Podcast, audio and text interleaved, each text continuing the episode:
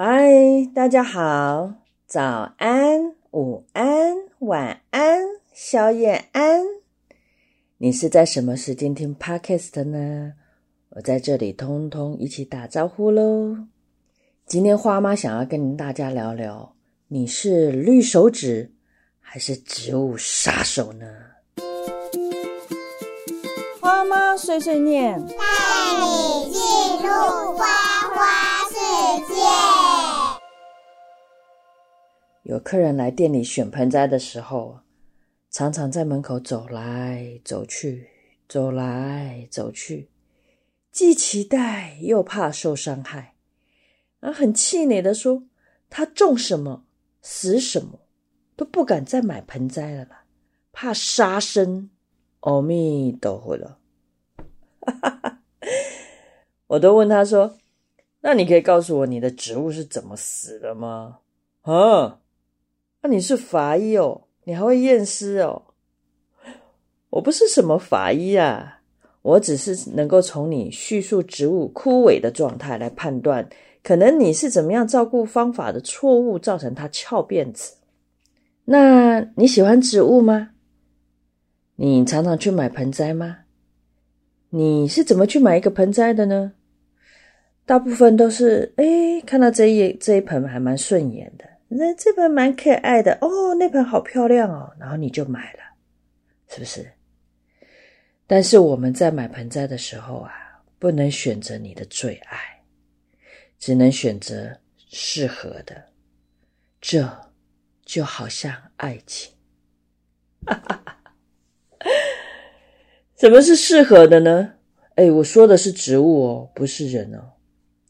我可以当植物顾问，不能当爱情顾问哦。植物最需要考虑的就是阳光、空气、水。这个我们从以前的生物课本里面都听过哦，都读过，也都懂，也都知道。那所以，我们先来看你的植物要放在什么地方，那个地方的光线怎么样，空气流不流通。光线里面又有区分，你是阳光直射的地方。还是你是放在窗户旁边落地窗的地方？那光照的时间有多长？用这样子的位置去找寻适合的植物，基本上植物可以好好活着的条件，基本条件就有了。那它能够活多长？那我们继续听下去。光照其实还是有分的。说：“哎呦，我们家光线很好哦，哦，太阳很大哦。那请问一下，你那个太阳是早上的太阳，还是下午的太阳？哦，还有分哦，有早上的太阳比较温和，下午的太阳比较热，就是所谓的西晒。就我们房子西晒的房子是不是都很热？”因为我们过了中午之后，那个阳光比较强，所以就会很热。那早上的太阳跟下午的太阳，其实是会影响你那个地方的温度。比如说阳台，你如果是阳台有西晒的话，就要看你那个阳台是开放空间，就是你没有搭起来，没有封起来，它空气是流通的。那这样子的西晒的地方，它就还好。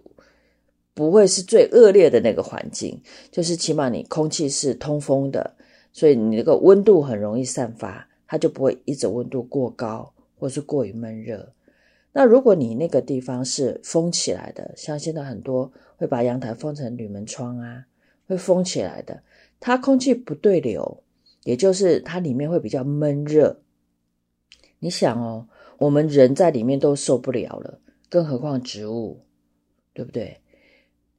它它也是生命诶，哦，它也有感觉，只是它不会叫而已。所以，如果你是一个很西晒，然后又不通风的地方，基本上那个地方不利于任何植物生长啊。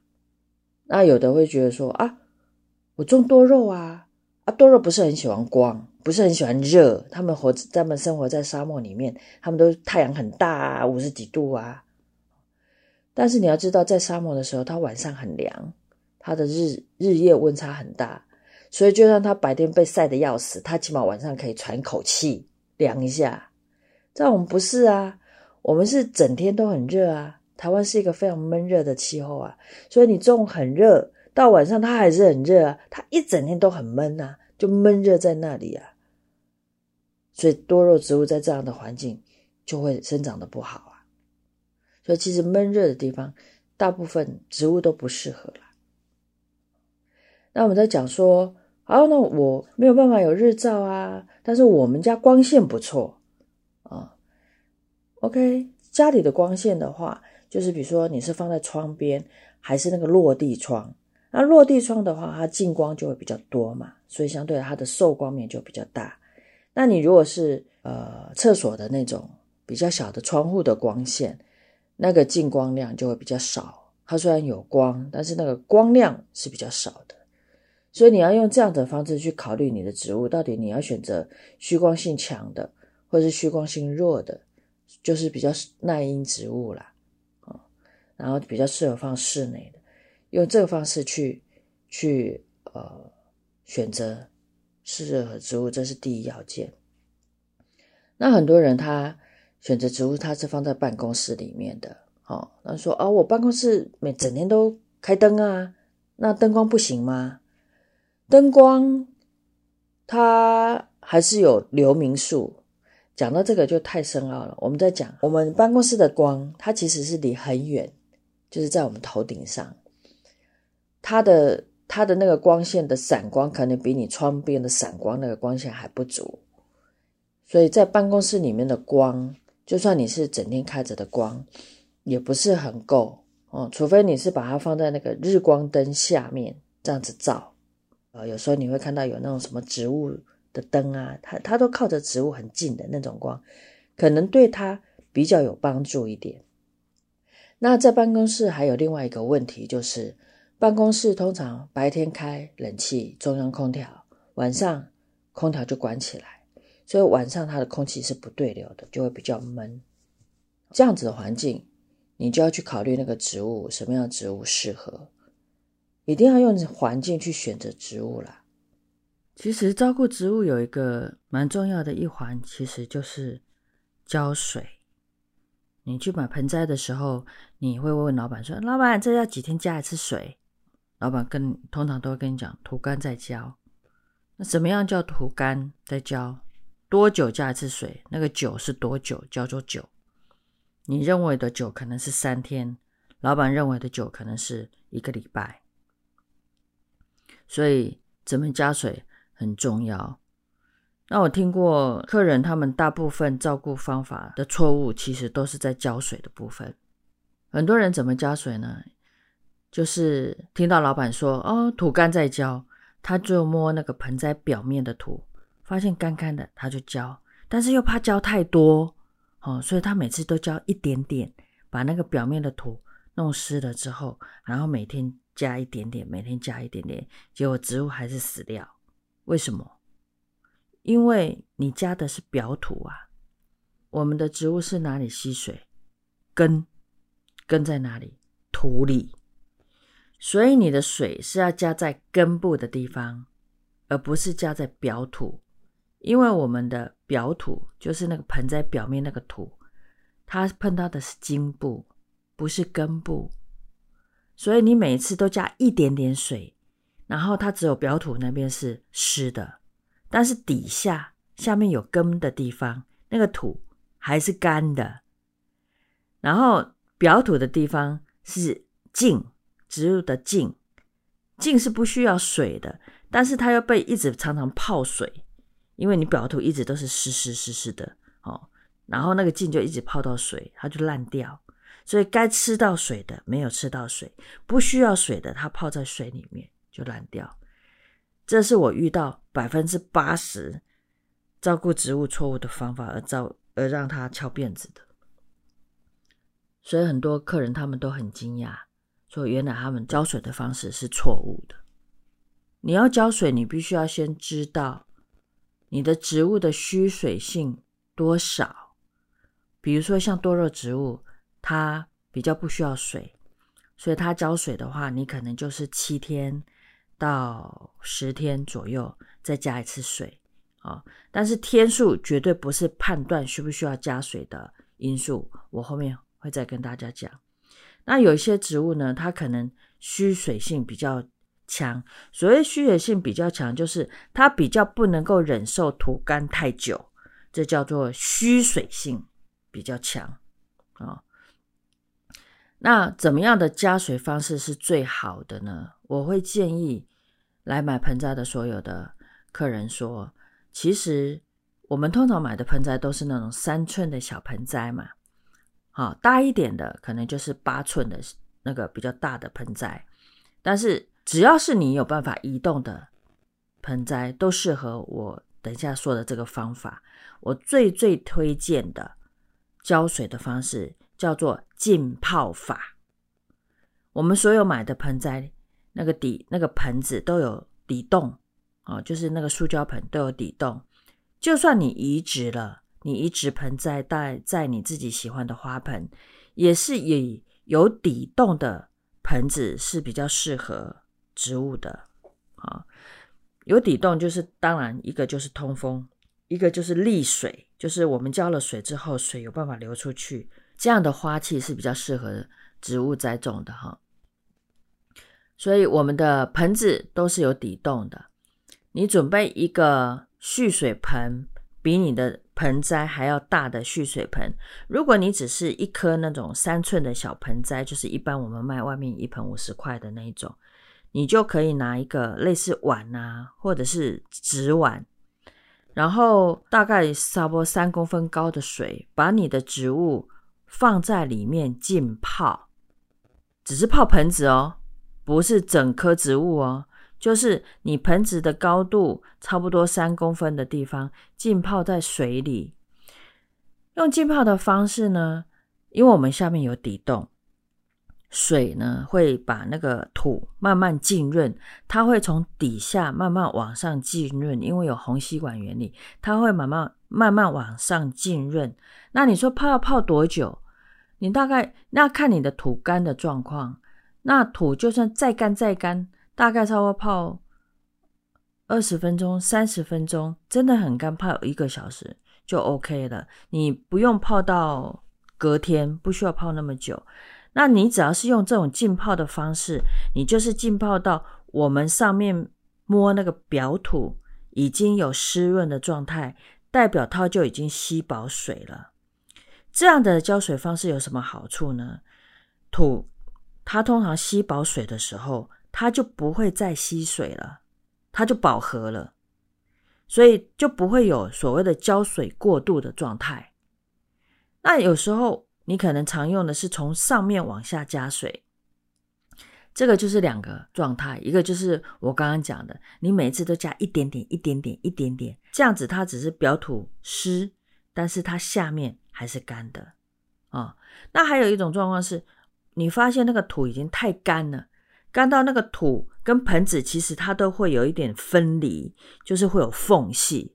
那这个时候的土，因为它已经干到变硬了，那你就算是加水，你会发现那个水会是从你的土跟盆子中间那个缝隙流掉了，所以你你的土还是一直吃不进去水。你怎么加怎么加，它就是一直流一直流，所以这样子那个土还是没有水分的，所以它你还是没有加到水。但是如果你是用这种浸泡的方法，就算它变硬的土，它因为它慢慢浸润，它的土会慢慢吸水，然后它就会松掉，它就会不会那么硬了。所以这种浸泡的方法是我最最推荐植物浇水的方式。所以只要你的植物你有办法移动，把它移到盆子里，那当然大盆的植物你就准备大的水盆、脸盆呐，或是嗯，就是可以蓄水，或者是你没有脸盆没关系，你可以放在水槽。哦，可以蓄水的地方，那你只要就是可以把盆子的底部差不多三到三公分高的地方有浸泡到水分，让它慢慢吸。如果越大盆，你的水位可以比较高啊，它就会吸的比较快。多久要浸泡一次，就是依据你的那个植物的蓄水性。好，那如果说我是很大的那种盆栽，我实在搬不动，我不太可能去。呃去让它浸泡这样子，因为太重了搬不动。那我们可以去，起码第一个，你可以去先判定什么样叫土干哦。你如果是这样子大型的盆栽，你可以准备一支竹签，就是我们烤肉的竹签，或者是免洗块，你把它插在土里面，插下去，往土的方向插，你可以停留大概十秒钟或二十秒钟，然后再把竹签拔出来。你看一下那个竹签的状况，它是湿的还是干的？你可以让它是完全干的时候再加水。那你在加水的时候，最好就是用那种呃慢速慢流的方式慢慢加，就是不要一次咕噜咕噜咕噜咕噜咕噜这样子加下去，啊，就是慢慢的让它流动，让那个水是可以浸润的方式。呃，我们用慢速慢流的方式，想办法让土用浸润的方式慢慢吸水，慢慢吸水。然后要到多少呢？一直这样子慢慢的加，加到那个水已经从你的盆底流出来了，这样子才叫做完全湿透。所以，我们植物呢，土完全干，再加水，让它完全湿透，这是一个最好的方式。土完全干，植物都还能够承受。